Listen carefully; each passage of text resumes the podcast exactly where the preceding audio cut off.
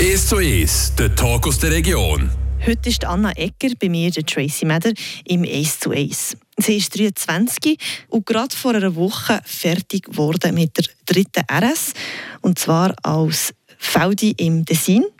Merci vielmals, bist du heute da, Anna. Merci, nicht kommen. Genau, und ich habe dich eben eingeladen aus dem Grund, weil du als Frau ähm, das Militär gemacht hast und das ist etwas, wo ja doch noch recht selten der Fall ist, beziehungsweise ich glaube, jeder da außen hat mal eine Frau gesehen im Militär und hat gedacht, ah, schau, eine Frau im Militär. Und äh, darum äh, habe ich dich heute eingeladen. Ich würde gerne wissen, wie ist das als Frau und ja, wie ist es dazu gekommen, dass man sich dazu entschieden hat, dass ja doch ein sehr männerdominierter Beruf ist, beziehungsweise ja für die Männer ja obligatorisch ist und für die Frauen nicht. Vielleicht als erste Frage, wieso hast du dich dazu entschieden, das Militär zu machen?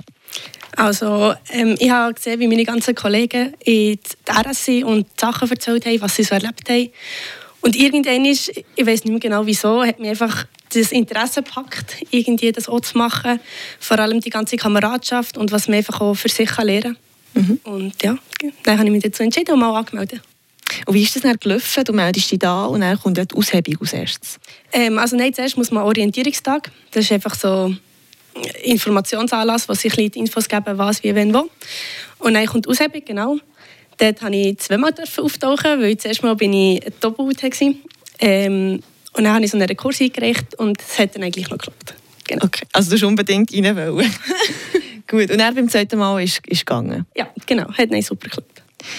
Wie ist es denn gelaufen, die Aushebung? Da sind Mann und Frauen getrennt oder machen alle genau gleich äh, Sporttest und so weiter? Es macht, bei der Aushebung machen alle das genau Gleiche, auch beim Sport, weil da kommt es ja darauf ab, wo man eingeteilt wird.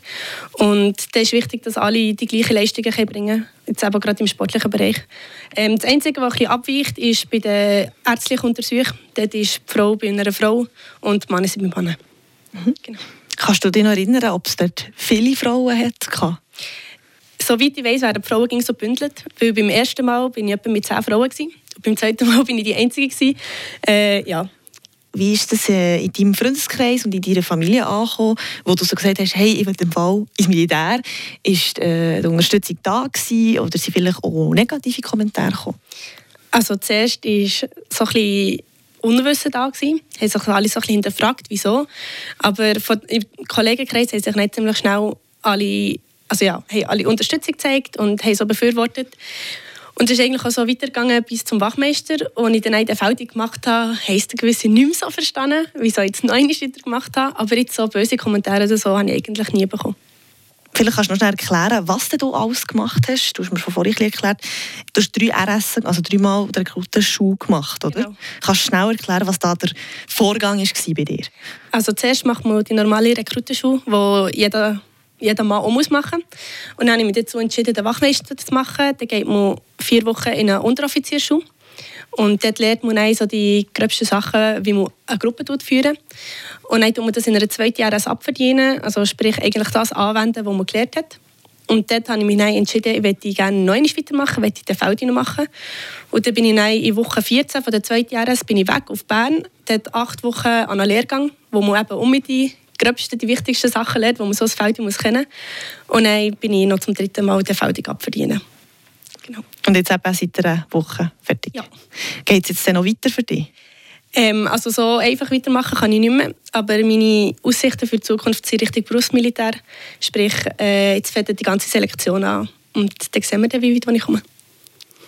Was mich noch Wunder nimmt, ist, ähm, das wird ja recht diskutiert in der Politik auch, die Ausweitung von der Wehrpflicht, also ähm, dass das auch für die Frauen soll obligatorisch werden, beziehungsweise im ersten Schritt sicher der Orientierungstag für Frauen obligatorisch soll werden. Wie siehst du das? Macht das Sinn? Oder jetzt, wo du hast ja so Einblicke bekommen, ist das etwas, das könnte funktionieren? Ob es funktioniert, ist schwierig zu sagen. Ich bin sicher dafür, dass man mal äh, den Orientierungstag für alle macht, dass die, die auch gar nie mit dem in Kontakt gekommen oder absolut keine Ahnung haben, dass die vielleicht mal einen Einblick bekommen und sich eventuell etwas unter dem vorstellen könnten. Ich lerne mich jetzt ganz weit aus dem Fenster, aber eigentlich wäre ich für eine allgemeine ähm, Wehrpflicht. Aber nicht auf Militärpflicht gesehen, sondern dass man einfach, dass jeder mal einen Dienst muss leisten muss, sei das Militärdienst, Zivildienst oder Zivilschutz, irgendetwas in der Art. Aber ob das aufgeht und ob das klappt, mit dem habe ich mich noch ein bisschen zu wenig befasst. Genau, das wäre ja dann an der Politik zu schauen, wie das ja. funktioniert. Was mir dann aber noch Wunder nimmt im zweiten Teil von dem Ace to Ace ist, wie das es ähm, dir ergangen ist, was du für Eindrücke gesammelt hast und vielleicht irgendwelche lustige Geschichten, die du mitgenommen hast aus dieser Zeit in der RS. Das dann nach ein bisschen Musik hier bei uns auf Radio F. Heute bei mir im 1 zu 1 ist Anna Ecker aus Liebisdorf. Sie ist 23 und hat vor einer Woche gerade die RS gemacht im Tessin.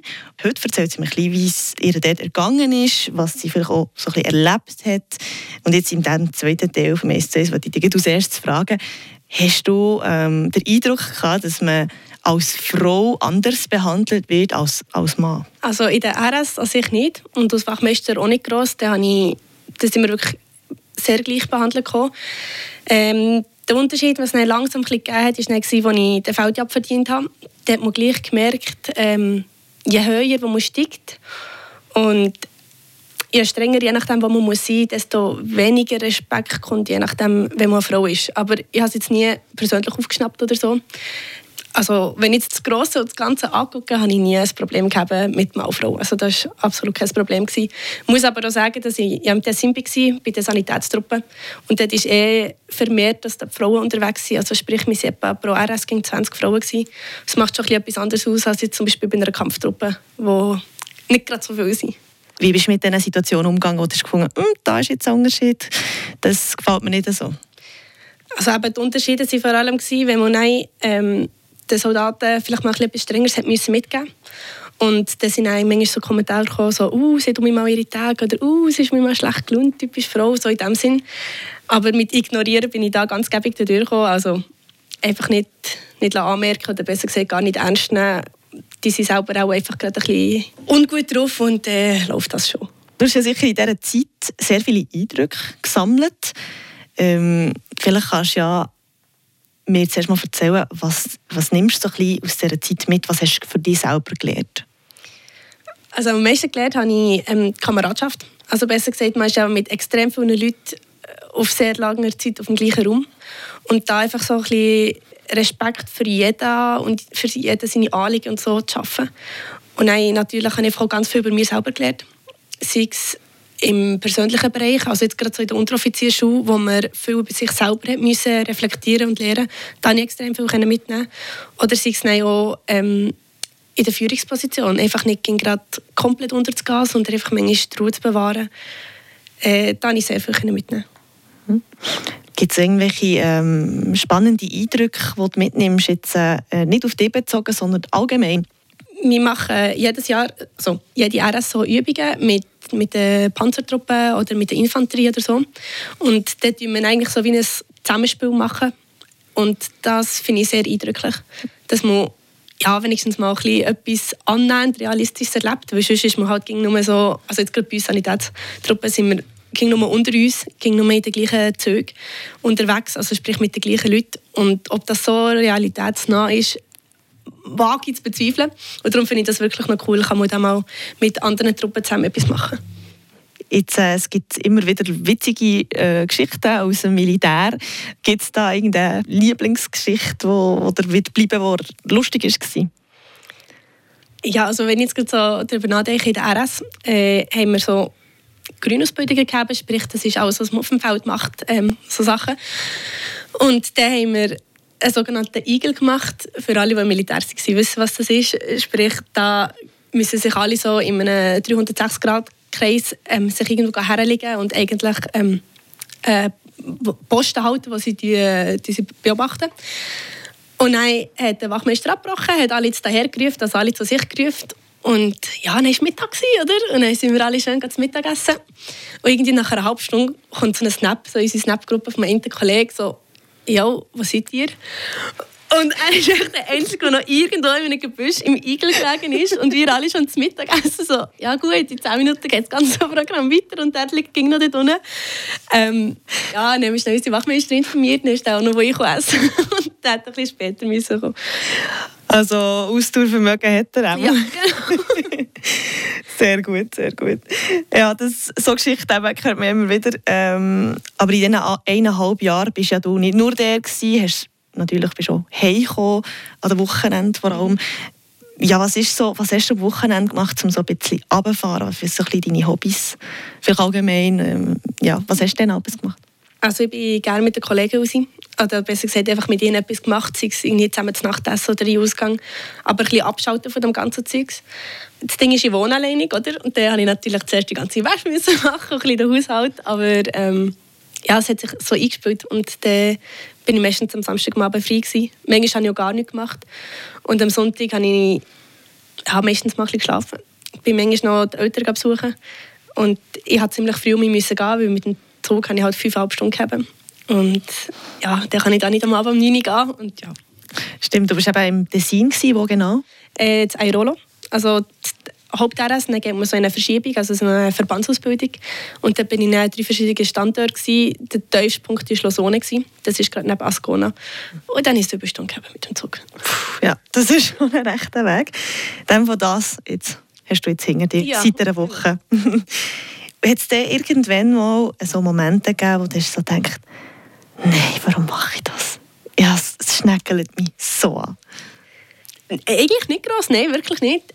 Einisch, also ja, das waren vielleicht so fünf Minuten, gewesen, wo ich das Gefühl hatte, äh, wir haben da die Durchhaltewoche gehabt und es hat einfach von Montag bis Freitag nur durchgeschifft und unsere Truppen müssen so Zelt schütteln, also so eine Sanitärhilfestelle. Und dann haben wir den ganzen Tag einfach Wassergräben gebaut, die ganze Nacht. ging um mich rausgeschaufelt, wir langsam nicht mehr gewusst, woher mit dem Wasser. Wir waren braun von oben bis unten. Und wenn man einfach weiss, ja, es ist Montag, wir sehen schon so aus und wir sind sicher bis am Freitag noch hier. Also dann eigentlich nicht hinterfragt, wieso ich hier bin, sondern einfach, ah, es hat einfach allgemein angeschissen. Aber es ist sicher nicht nur mir gegangen, sondern jedem anderen auch so. Aus Feldi habe ich noch zwei, drei Mal das Gefühl gehabt, was mache ich hier, aber eben auch nicht speziell auf die Frau bezogen, sondern einfach ähm, manchmal wegen massloser Überforderung. Mhm. Aber das ist meistens schnell mich weg und mhm. ich habe es bis jetzt nicht bereut, darum alles gut. Merci vielmals, Anna Ecker, dass du heute da bist in diesem «Ace zu Ace» und danke euch für das Zuhören und bis zum nächsten Mal. Mein Name ist Tracy